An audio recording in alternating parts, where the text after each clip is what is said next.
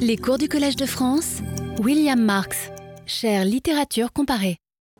Mesdames, Messieurs, en 1934, le bibliographe belge Paul Hotley, auteur avec Henri Lafontaine de la classification décimale universelle inspirée de la classification américaine Dewey, une classification décimale universelle qui est aujourd'hui l'un des systèmes de classification des livres le plus largement répandu dans euh, les bibliothèques du monde, Paul Hotley, donc, publiait en 1934 un livre appelé Affaire date, le traité de documentation, ou le livre sur le livre, traité donc de 1934, mais qui a été heureusement réédité récemment en 2015 aux impressions nouvelles. Comme vous l'indique le petit sommaire de la page de titre, c'était une somme gigantesque. Une somme gigantesque où Paul Hotley élaborait ce qu'il nommait la bibliologie, la bibliologie, c'est-à-dire la science totale du livre. Science totale parce qu'elle prend en compte le livre comme entité matérielle, sa production, sa conservation, sa diffusion. C'est évidemment ce qu'on attend d'un bibliographe. Mais la bibliologie comprenait aussi le livre comme entité intellectuelle, à savoir le contenu des livres, les genres littéraires. Euh, la bibliologie comprend, je cite, l'histoire de la littérature et de la critique, mais aussi, je cite encore, l'histoire de la pensée. Elle a, je cite encore, un caractère encyclopédique universel à raison du fait que les documents, c'est-à-dire son objet, se réfère à l'ensemble de toutes les choses. Hein. Un caractère encyclopédique universel, puisque les documents se réfèrent, je cite Paul à l'ensemble de toutes les choses.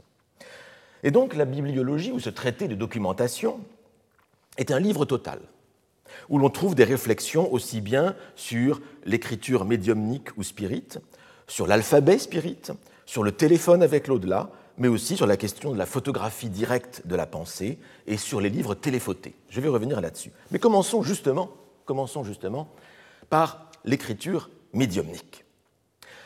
Paul Hotley rapporte l'expérience de Maurice Maeterlinck dans un livre, L'hôte inconnu, un livre de parapsychologie paru en 1917, où Maeterlinck raconte que alors qu'il visitait des écuries, alors pas n'importe quelles écuries, ce sont des écuries en Allemagne avec des chevaux surdoués qui savent calculer, qui répondent à vos questions, etc. Bon, je laisse de côté cet aspect qui nous éloignerait des bibliothèques. Bref, l'écrivain visite un endroit, il se trouve que ce sont des écuries avec des chevaux surdoués. Eh bien, à 500 km de là, sa femme, la femme de Metterlinck, consultait un médium. Et elle apportait au médium simplement un papier, un papier de Metterlinck, un papier quelconque, très ancien, antérieur à cette époque, sans rapport avec sa visite des, écuries. Et le médium, raconte Metterlinck, et c'est rapporté par euh, Paul Hotley, le médium fut alors capable de décrire très précisément les lieux que Maurice Metterlinck était en train de visiter. Comment cela fut-il possible? Alors jamais, évidemment, l'hypothèse de la supercherie ou du simple hasard n'est évoquée. Mais Paul Hotley, à la suite de Metterlinck, propose l'hypothèse suivante qui lui paraît la seule raisonnable. Le papier serait imprégné du fluide des personnes qui l'ont touché. Explication, et ici Paul Hotley euh, cite Metterlinck. Ou bien le papier réuni au psychomètre. Alors le psychomètre, hein, petite parenthèse ici, c'est le nom que donne euh, Metterlinck à ce que nous appelons aujourd'hui le médium ou le spirit. Mais il y a une dimension scientifique dans psychomètre hein, qui le rapporte au, au gazomètre hein, euh, de, l'époque.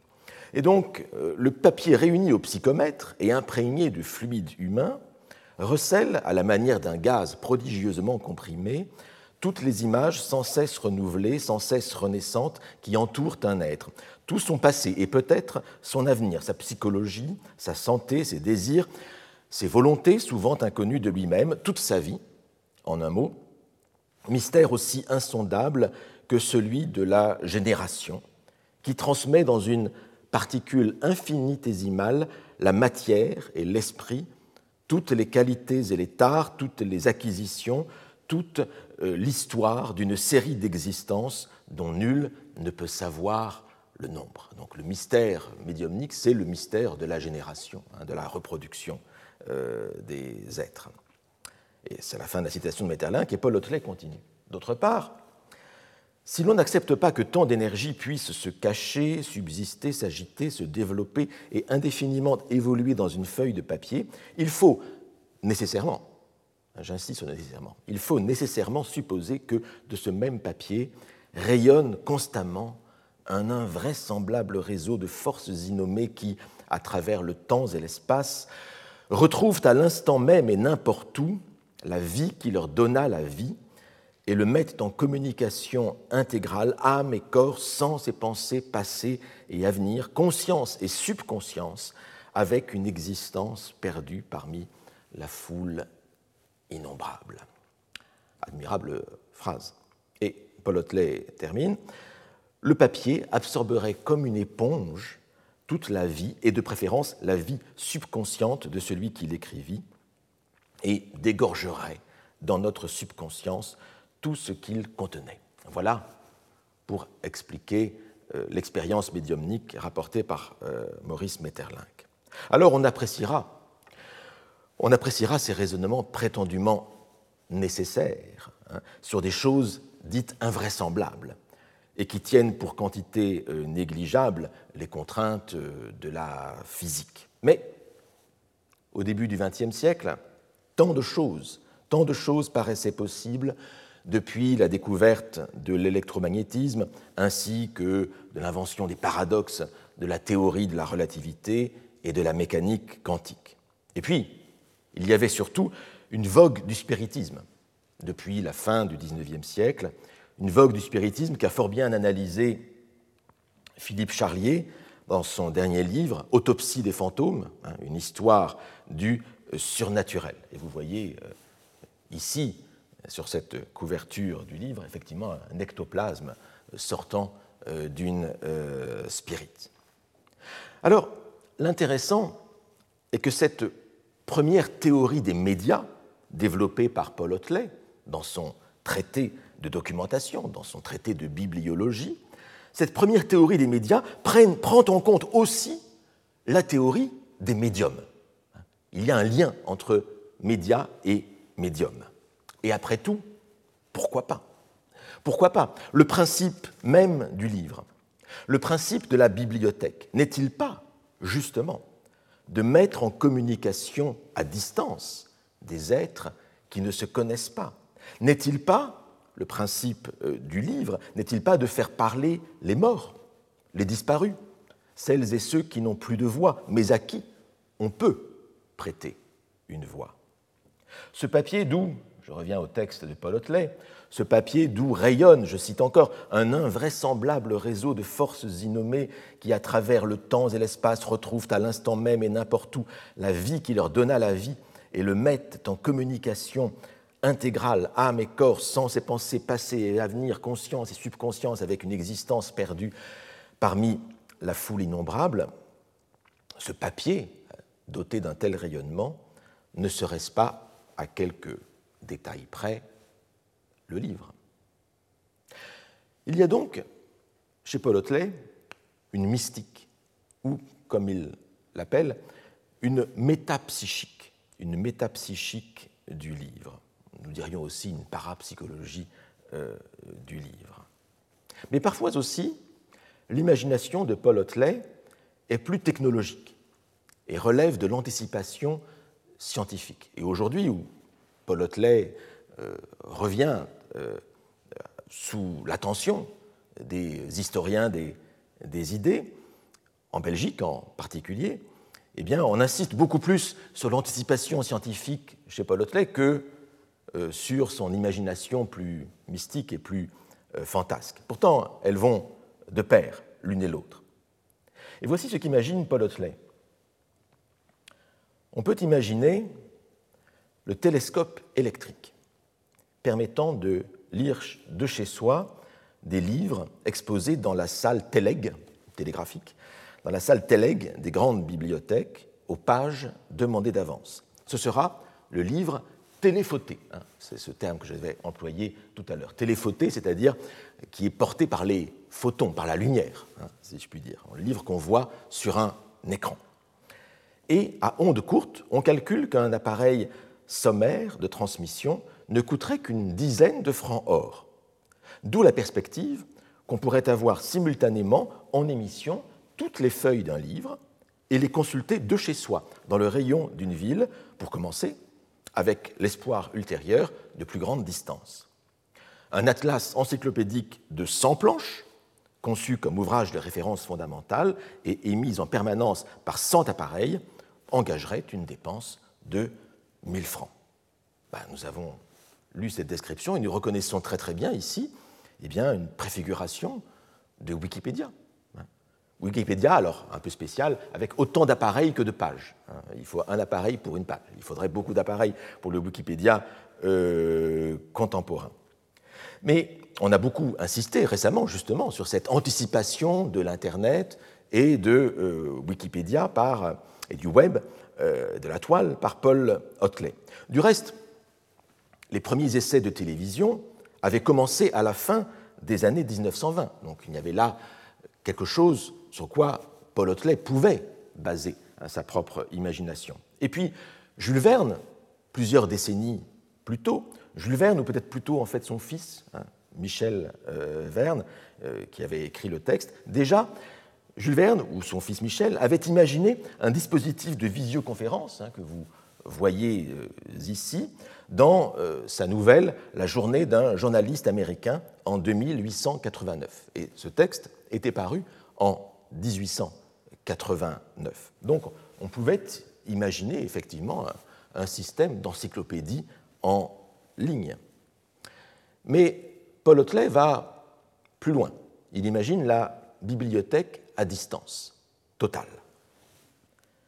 Ici, la table de travail, j'ai conservé les majuscules euh, qui figurent dans le texte de Paul Hotley parce qu'elles disent quelque chose aussi hein, de son style et de sa, peut-être pas sa métapsychique, mais en tout cas sa, métaphysique du, du livre, me semble-t-il. Ici, la table de travail n'est plus chargée d'aucun livre. À leur place se dresse un écran et à portée un téléphone. Là-bas, au loin, dans un édifice immense, sont tous les livres et tous les renseignements, avec tout l'espace que requiert leur enregistrement et leur manutention, avec tout l'appareil de ces catalogues, bibliographies et index, avec toute la redistribution des données sur fiches, feuilles et en dossier, avec le choix et la combinaison opérés par un personnel permanent bien qualifié.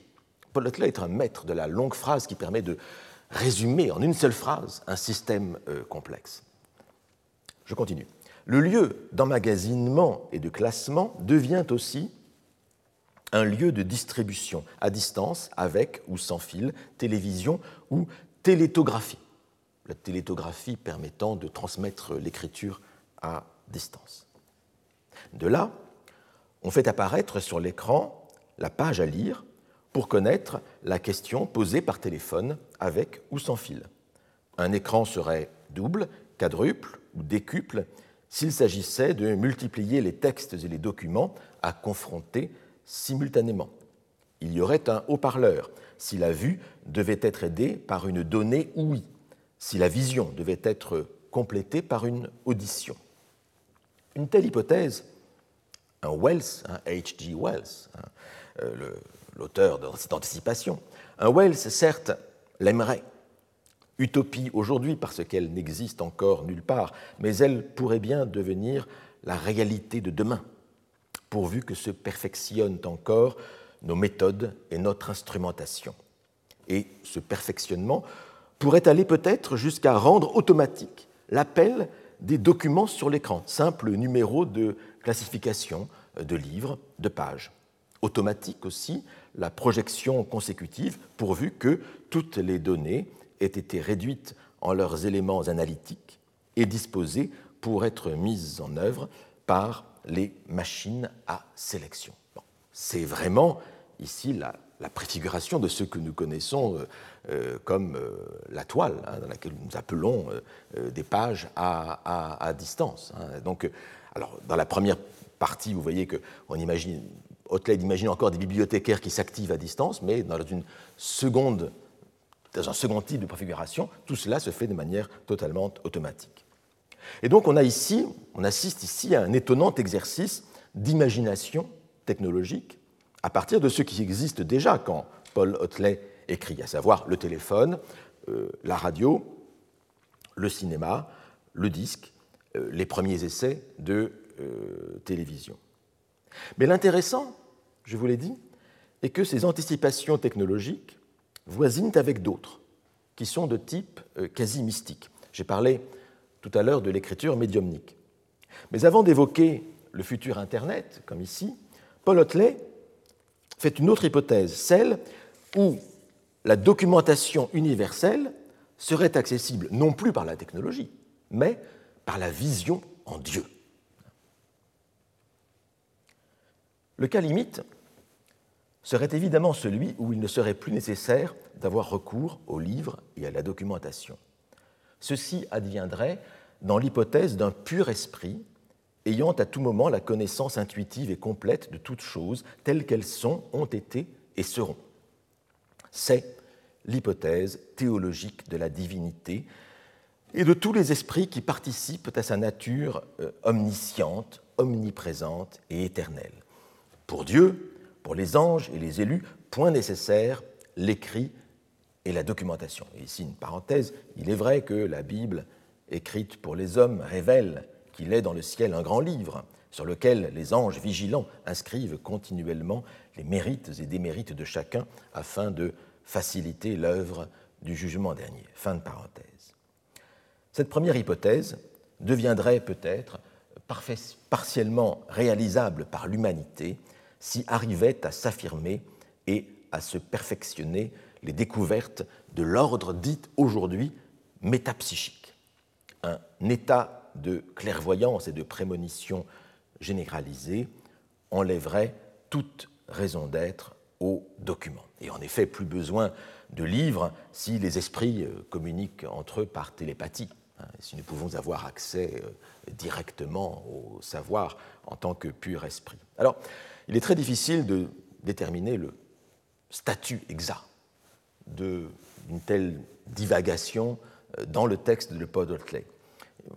Une certaine ironie, malgré tout, semble sensible, en particulier dans la parenthèse, puisque au moment même où euh, Paul Hotley imagine qu'en tant que pur esprit, nous n'aurions pas besoin de livres, malgré tout, il reconnaît que dans la Bible, il y a quand même un livre écrit. Donc, ce qui est un peu contradictoire par rapport à sa propre, à sa propre hypothèse. Une certaine ironie donc est peut-être euh, sensible, euh, mais on peut reconnaître à Paul Hotelet le mérite d'explorer toutes les voies possibles de l'avenir de la euh, documentation et du livre. Même si l'on constate ici que la métapsychique, comme il l'appelle, menace ici directement l'existence de la bibliologie. S'il y a métapsychique, s'il y a communication directe des purs esprits, il n'y a plus besoin de livres, donc plus besoin de bibliologie.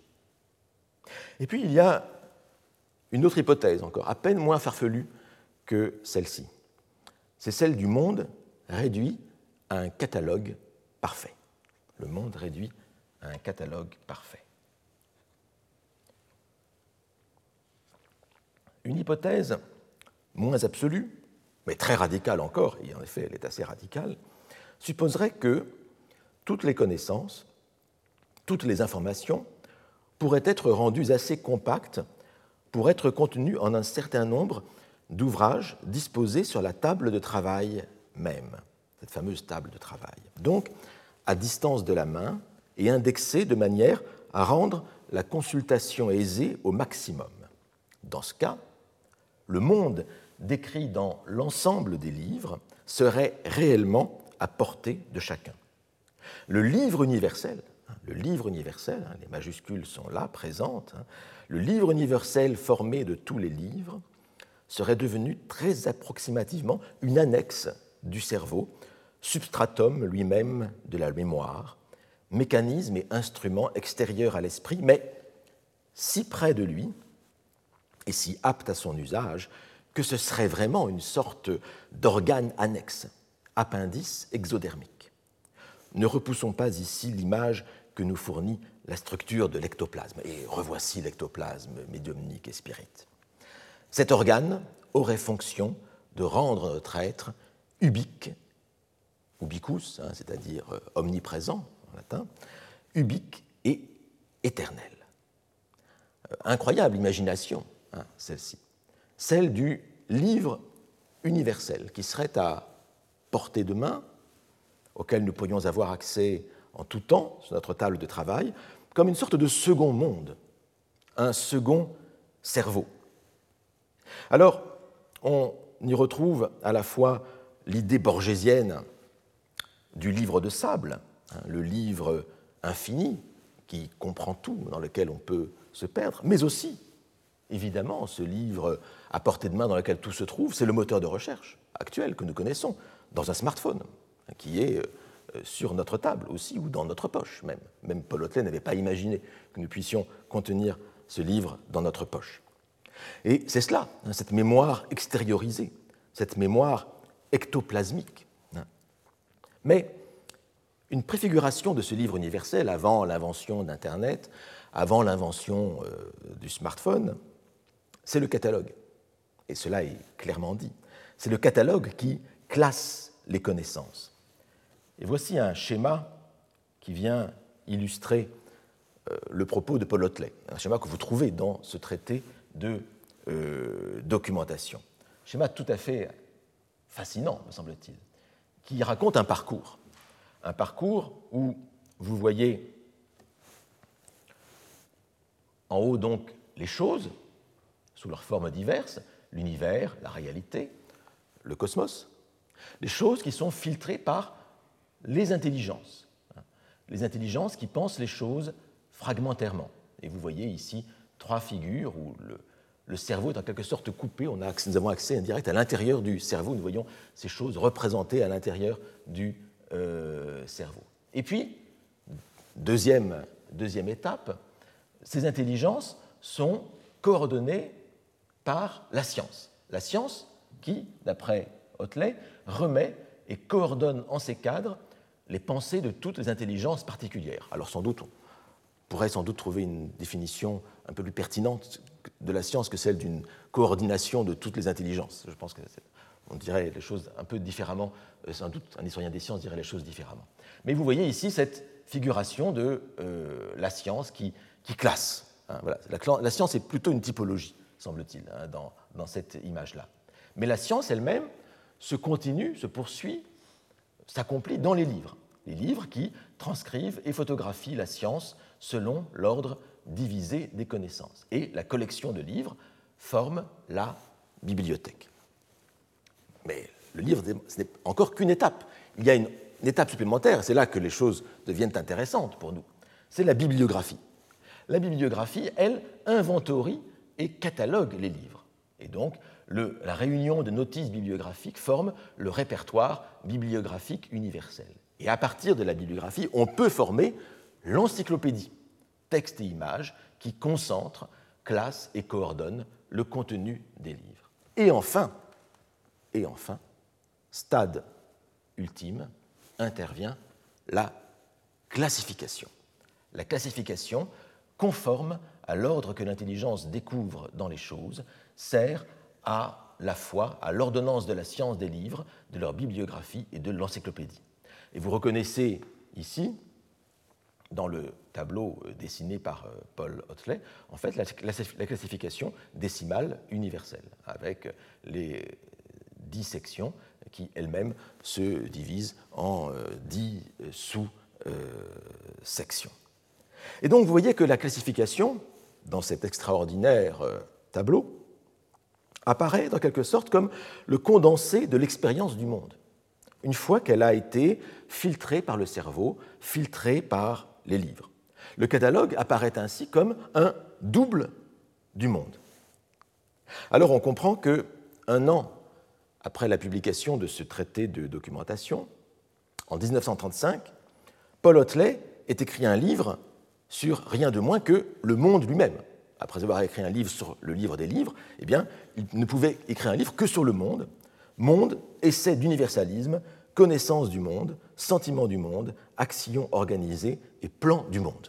Voilà le, titre même de ce traité de Paul Hotley. Tentative donc de composition du livre universel dont il évoquait, dans ce livre-ci, euh, le traité de documentation, dont il évoquait l'hypothèse. Alors, s'agissant du monde, Paul Hotley était vraiment un spécialiste, puisqu'il était depuis euh, plusieurs années, en fait, le responsable du Mundaneum, hein, cet institut bibliographique international à Bruxelles, hein, euh, dont il était donc l'instigateur et, le théoricien, en quelque sorte. Et il y a encore un autre schéma où l'on voit apparaître une euh, sorte de représentation de, cette, de ce livre universel hein, qui reprend le monde, c'est cette figuration de la mondothèque hein, que vous trouvez euh, ici. C'est cette fameuse table de travail où vous voyez ici un parallèle fait entre le, mundus, le monde, et puis le mundaneum, hein, le mundaneum, qui est cette euh, bibliographie mondiale universelle. Et vous voyez à la fois ici euh, la représentation du globe ou, du cosmos et cette fameux arbre des savoirs dont nous avions parlé dans les séances, dans les séances précédentes. Et euh, voici donc la table de travail du euh, lettré, du, savant, avec ses appareils technologiques, le, téléphone, le disque, etc., plein d'instruments possibles. Et ici, la bibliographie, la classification, hein, qui est juste à côté et qui est la porte d'entrée, la clé qui permet d'entrer euh, dans, euh, ce, euh, dans ce monde. Il y a un aspect tout à fait rétrofuturiste hein, dans ce dessin par Paul Hotet, c'est-à-dire, vous savez, cette imagination du futur tel qu'on l'avait dans le passé. mais ce qui me semble intéressant ici dans ces réflexions ces imaginations de Paul c'est que, d'après Hotley, la classification des livres révèle en quelque sorte la structure secrète du monde. Elle révèle son ordre idéal, du moins l'ordre qui existe dans les cerveaux hein, qui euh, regardent ce monde-là. Idéal ici, je l'emploie au sens de qui existe dans les idées, dans les idées de ceux qui observent euh, le monde. Et c'est ce que nous avions vu la dernière, fois avec la euh, classification décimale Dewey. Hein. Sauf que, malheureusement, nous sommes rendus compte, par quelques exemples, que les classifications, même celles qui euh, veulent être les plus objectives, les classifications révèlent moins la structure du monde qu'elles ne révèlent la structure des représentations du monde dans une société donnée. Et nous avions vu la dernière fois l'exemple de la place de l'homosexualité ou euh, des religions à l'intérieur de la classification euh, d'Ouï. Je voudrais vous donner un dernier exemple de ces problèmes des euh, classifications, alors même qu'elles prétendent donner une représentation idéale du monde. C'est la composition des littératures à l'intérieur même de, ces, de cette classification d'Ouï.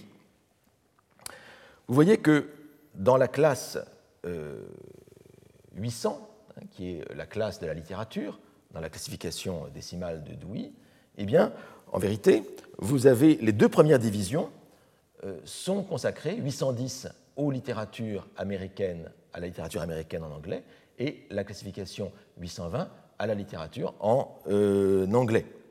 Les six divisions suivantes, 830, 840, 850, 860, 870, et 880 correspondent aux littératures européennes, hein, allemandes, françaises, euh, italiennes, roumaines, espagnoles, euh, latines et euh, grecques. Et puis arrive la toute dernière, la toute dernière catégorie, Other Literatures, les autres littératures. Hein, c'est la catégorie 890. Donc nous voyons bien qu'il s'agit d'une bibliothèque mondiale très partiale et euh, très orientée, malgré tout, en particulier sur l'Europe et sur le monde euh, anglophone en particulier. Alors il est intéressant de voir que lorsque Paul Hotley reprend cette classification décimale d'Ouï, eh bien, dans sa classification décimale universelle, moins anglo-centrée, malgré tout, eh bien, la répartition des littératures est presque inchangée. Et là, nous sommes dans la version 1934 hein, de la classification décimale universelle, Vous voyez que dans la catégorie 8, eh bien, la littérature américaine qui occupait la catégorie 810 ou 81, ici, ça devient la littérature générale, alors que ça aurait pu apparaître en, en 8. Et ensuite, vous retrouvez exactement la même répartition, littérature anglaise, germanique, française, italienne, espagnole, portugaise, latine, grecque. Et c'est la toute dernière catégorie, 89, devient les littératures euh, diverses. Hein. Et vous voyez qu'ici, littérature anglaise et américaine ont fusionné, mais que, en fait, la structure générale reste globalement la même, la même et même les chiffres restent, restent les mêmes. En revanche, ça c'était l'état 1934 de la classification décimale universelle. Maintenant, regardons quand même, malgré tout, euh, soyons justes, euh, la dernière version de la classification décimale universelle, où tout a été en vérité euh, repensé. Alors c'est beaucoup plus complexe. Ici, vous avez alors la catégorie 82, littérature, avec des généralités au début. Et puis, dans la catégorie 821, ce sont les littératures relatives à des langues particulières. Donc ça marche par langue, et après ça marche par famille de langues.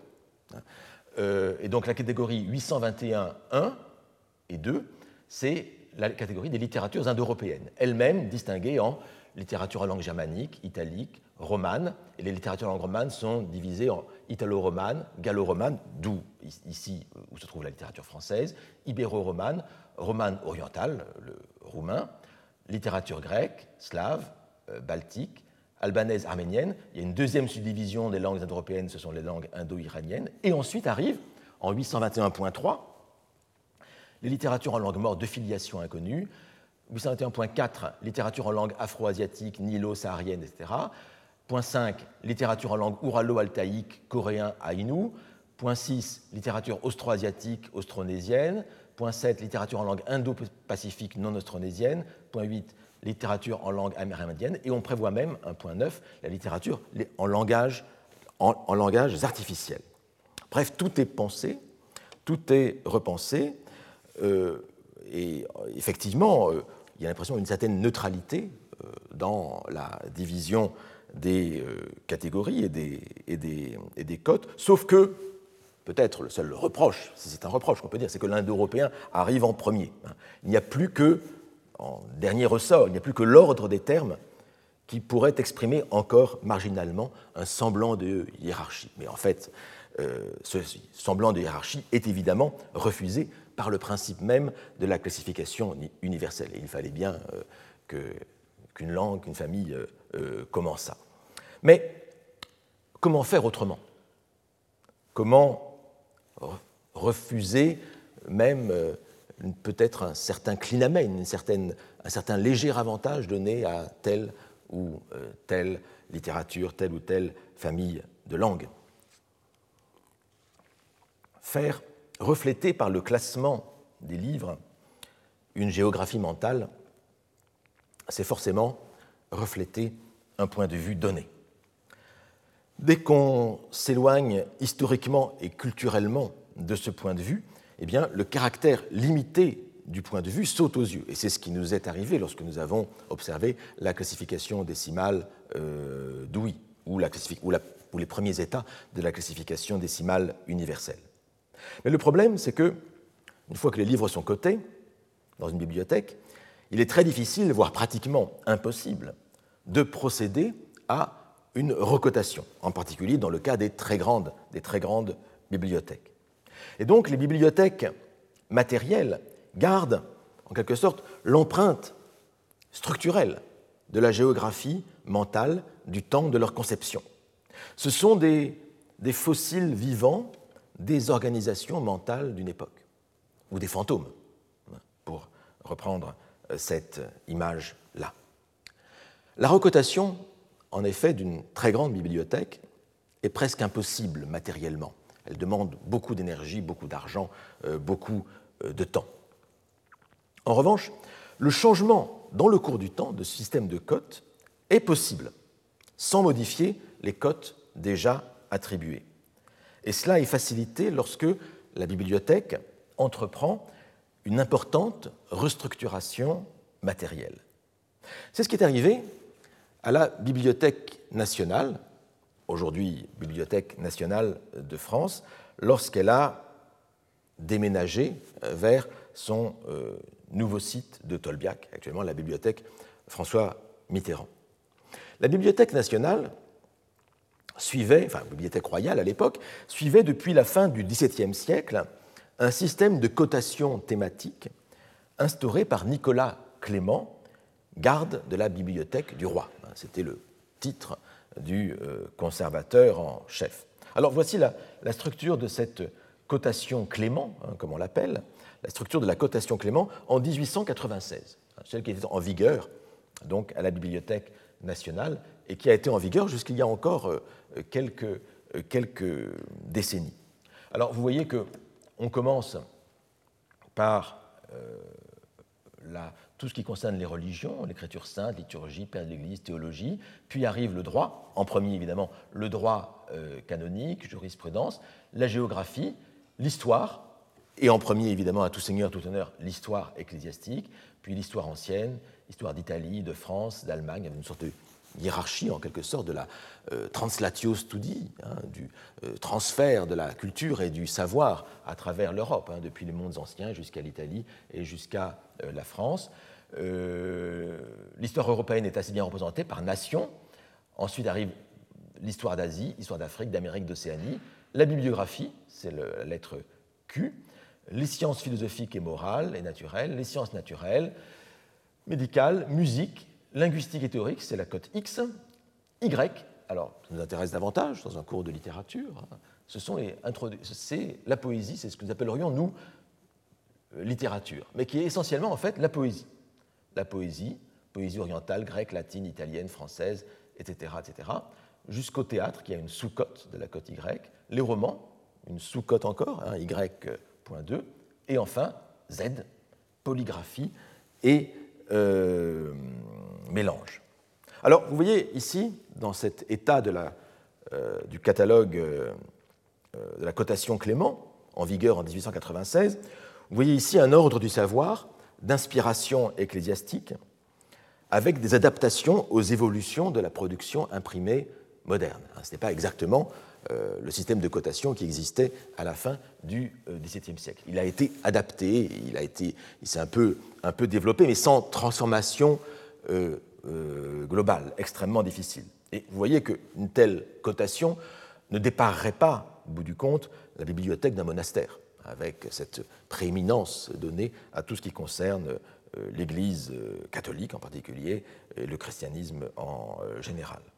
Et pour la littérature, il faut noter la surreprésentation de la poésie à côté du théâtre et du roman réduit à la portion euh, Alors je vous disais, en 1996, la Bibliothèque nationale de France, profitant de son déménagement vers son nouveau site, a fait le choix moins interventionniste et sans doute euh, plus économique du point de vue euh, du classement, de ranger désormais les livres qui arrivaient, en particulier par le dépôt légal, de les ranger dans les magasins, non plus selon cette cotation Clément, mais dans l'ordre d'arrivée.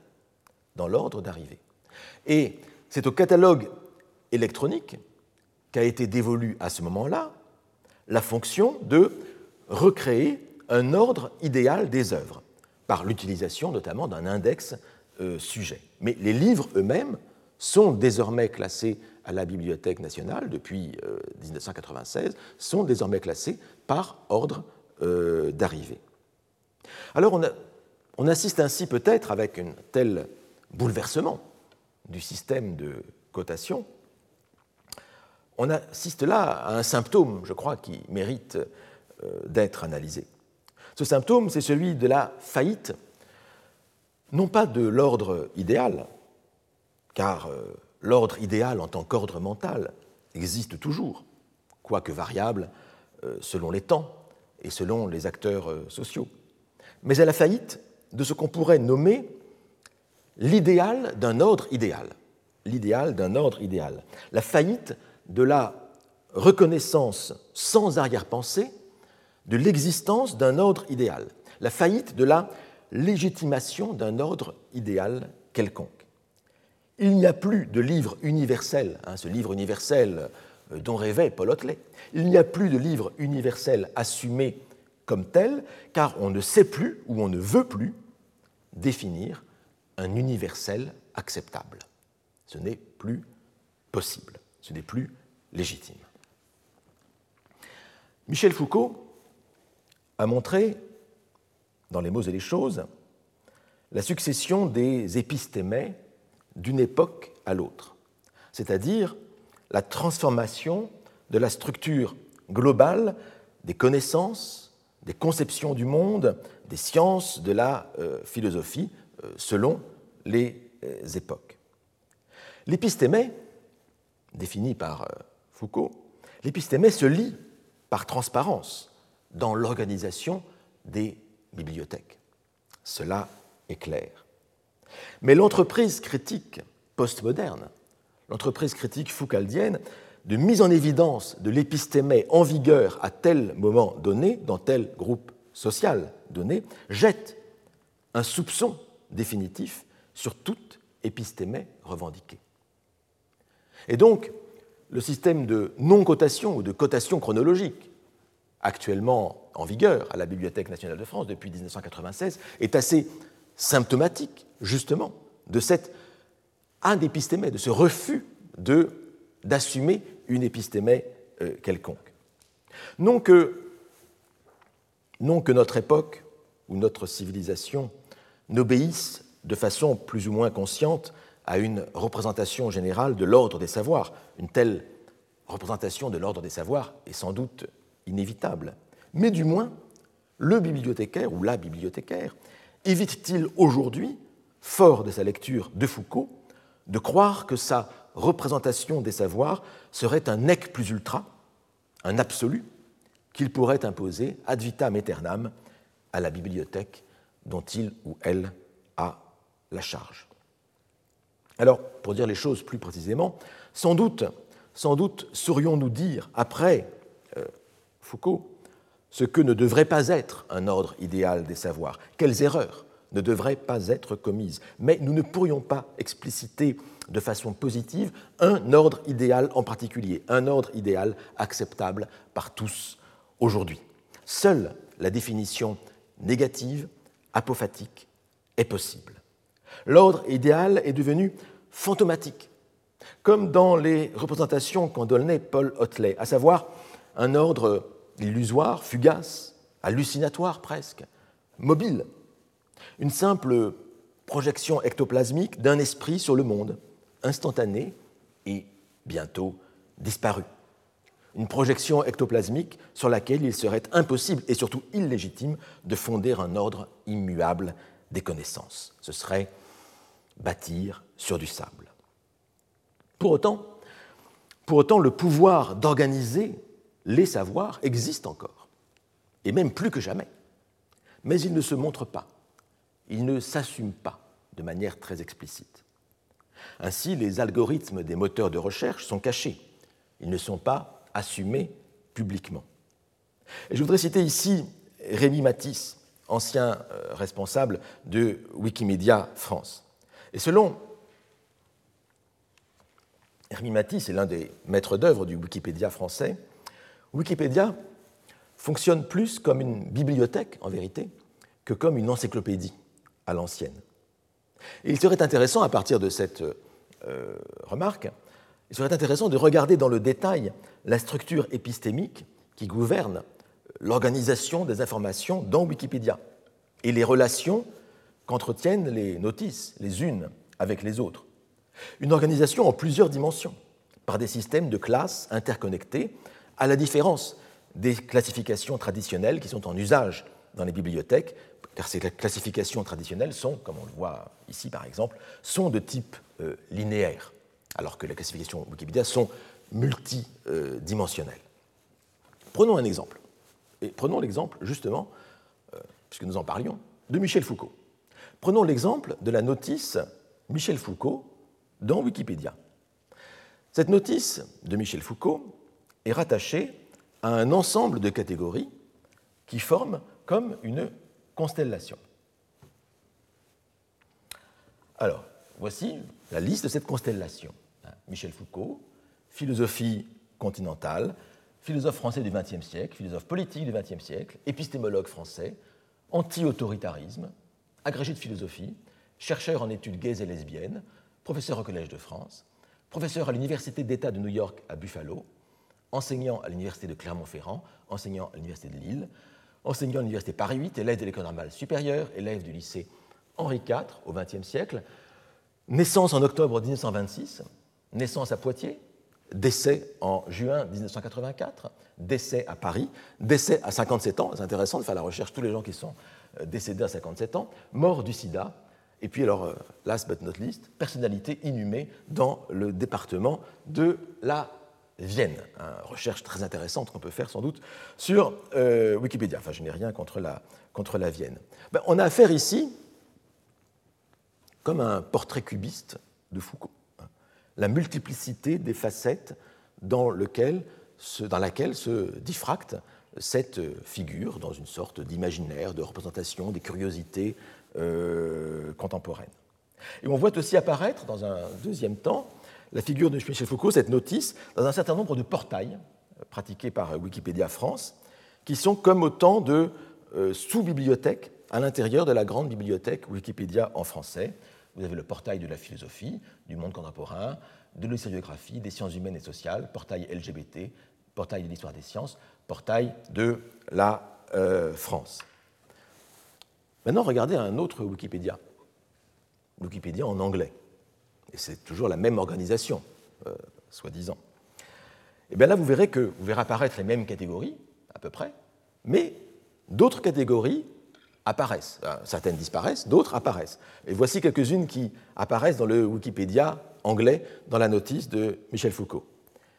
Atheist philosophers, philosophes athées. Question sans doute très importante peut-être dans le monde américain. Former Roman Catholics, les, donc les anciens catholiques romains. Là aussi, on voit la place des religions dans, euh, dans le monde qui a concocté cette notice euh, Michel Foucault euh, sur le Wikipédia anglais et surtout américain. étonnant encore, ou amusant, hein, Psychedelic Drug Advocates, hein, les partisans des drogues psychédéliques. Donc ça, c'est le côté californien hein, de Michel Foucault qui euh, apparaît ici dans cette notice de Wikipédia. Évidemment, rien de tout cela, euh, le fait que Michel Foucault ait été peut-être un ancien catholique euh, ou, qu'il soit un philosophe athée, rien de tout cela n'intéresse le Wikipédia français parce que ce ne sont pas des sujets en France. Pas trop, pas trop. En italien, regardez la notice Wikipédia italienne, vous voyez cette catégorie Politici del Partito Comunista Francese. Euh, les hommes politiques du Parti communiste français. Et donc, effectivement, euh, euh, Michel Foucault a eu, quelques années, sa carte du Parti communiste, mais on voit ici, l'histoire du Parti communiste italien dans cette obsession pour l'adhésion au Parti communiste français. Vous voyez donc que chaque notice, dans chaque Wikipédia national, reflète les centres d'intérêt, voire les, obsessions, les curiosités hein, du groupe dont elle relève. Et ainsi, Wikipédia offre pour nous aujourd'hui un, merveilleux outil d'exploration de la géographie mentale des différentes nations ou des différents groupes linguistiques qui utilisent Wikipédia. Alors, dans nos bibliothèques mentales, comment les œuvres sont-elles regroupées? Lorsque nous, envisageons une œuvre, est-ce que nous ne la prenons pas également sur l'une de ces étagères immatérielles où elle voisine avec des œuvres euh, similaires? Tout, livre que nous découvrons, nous le plaçons automatiquement, euh, inconsciemment, sur l'étagère des livres comparables. Et c'est ce que fait Wikipédia. Et c'est ce qu'on voit aussi dans les euh, bibliothèques. Et maintenant, je voudrais voir, vous avez vu l'ultra contemporain ici, Wikipédia, les notices ne cessent de se transformer instantanément, jour après jour. Mais intéressons-nous ici à une bibliothèque plus ancienne bibliothèque particulière, donnée. Hein. Ce serait la bibliothèque palatine, la bibliothèque palatine de la ville de Parme, en Italie. Une bibliothèque fondée en 1762 euh, par les ducs de Bourbon.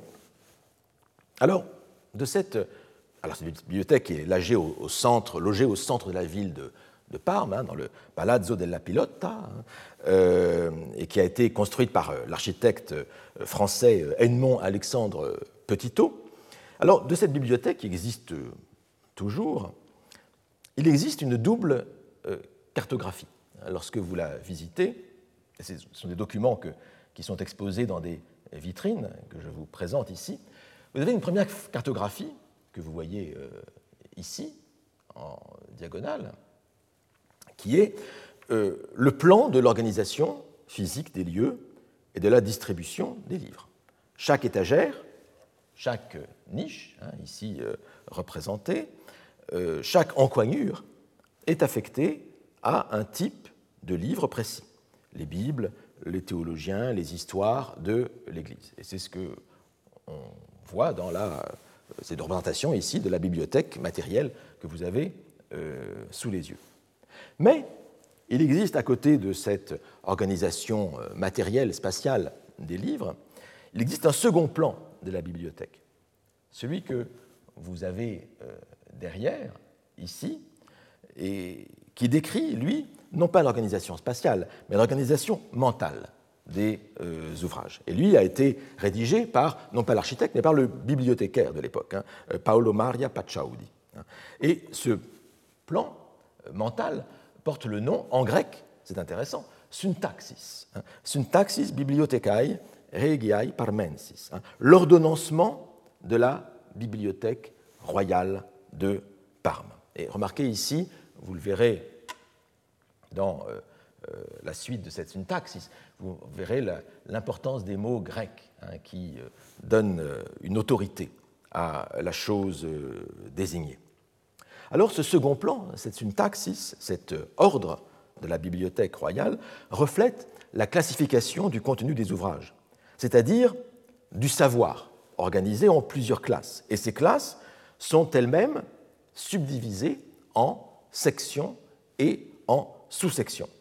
La euh, première section, c'est, comme il se doit, nous y sommes un, peu habitués euh, depuis, que nous avons vu la, cotation euh, Clément en particulier, hein, par la théologie, hein, ici présente. Ensuite arrive, mais c'est caché ici, la nomologie, c'est-à-dire le droit, puis les sciences, et dans les sciences arrive en tête la philosophie, l'histoire arrive ici, quatrième section, puis la philologie, et enfin, technographique, hein, les arts et euh, techniques.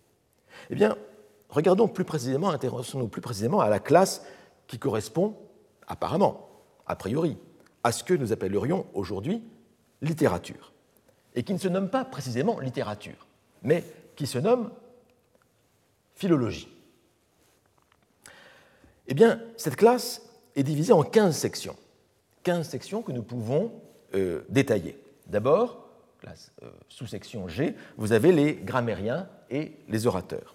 Puis, euh, section H, les traités d'art oratoire et poétique. Section I, les poètes grecs et latins.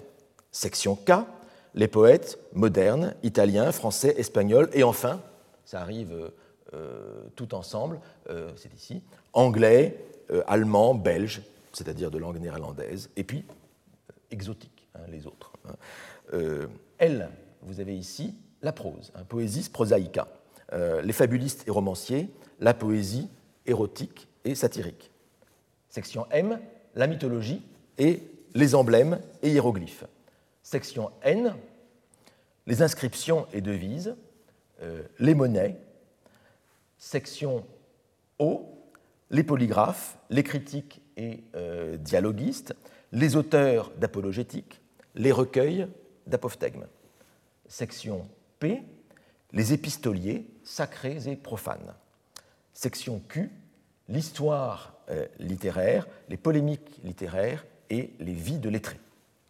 Section R, les actes des grandes académies européennes. Section S, les éphémérides littéraires et politiques. T, les dictionnaires et euh, encyclopédies, V ou U, les bibliographies, les catalogues, les ouvrages de typographie, et enfin, X, le reste, hein, les mélanges d'opuscules de diverses disciplines, hein, les livres qui sont inclassables parce qu'ils regroupent plusieurs disciplines. Alors, tout cela, c'est la section de philologie, hein, divisée en 15 euh, sections, sous-sections. Alors, clairement, une telle organisation des ouvrages ne correspond pas à notre propre cartographie mentale de ce que nous appelons aujourd'hui littérature.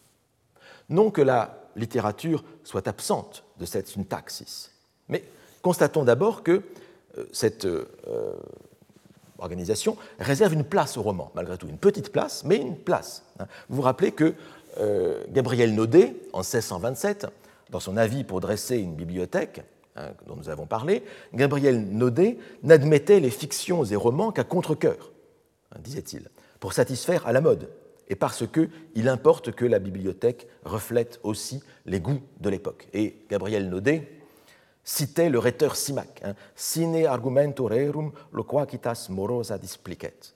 Sans sujet pris dans la réalité, le bavardage ennuie jusqu'au pénible. Donc, la fiction, le roman, tout cela était mis à part et, négligé. Ce que nous nommerions, nous, littérature, aujourd'hui, coïnciderait avec euh, euh, quelques sections de cette euh, classe philologique. Ce serait les sections G, les grammairiens, la section H, les traités d'art oratoire et poétique, I, les poètes grecs et latins, K, les poètes euh, modernes, L, la prose, bien sûr, O, la, euh, les polygraphes, euh, P, les épistoliers, et Q, l'histoire littéraire. Les sections M et N, en particulier, M, c'est-à-dire la mythologie et les emblèmes, et N, à savoir l'épigraphie, les inscriptions, la numismatique, bah, tout cela ne ferait pas partie de ce que nous appelons aujourd'hui littérature. Et pourtant, ces sections M et N sont intercalées au cœur même de la série que nous nommerions aujourd'hui littéraire. Alors, nous pouvons donc appeler pré-littéraire, au sens historique du terme, hein, pré-littéraire, la série qui va de G, ici, à Q, hein, jusqu'à l'histoire littéraire littéraire parce qu'elle considère comme un ensemble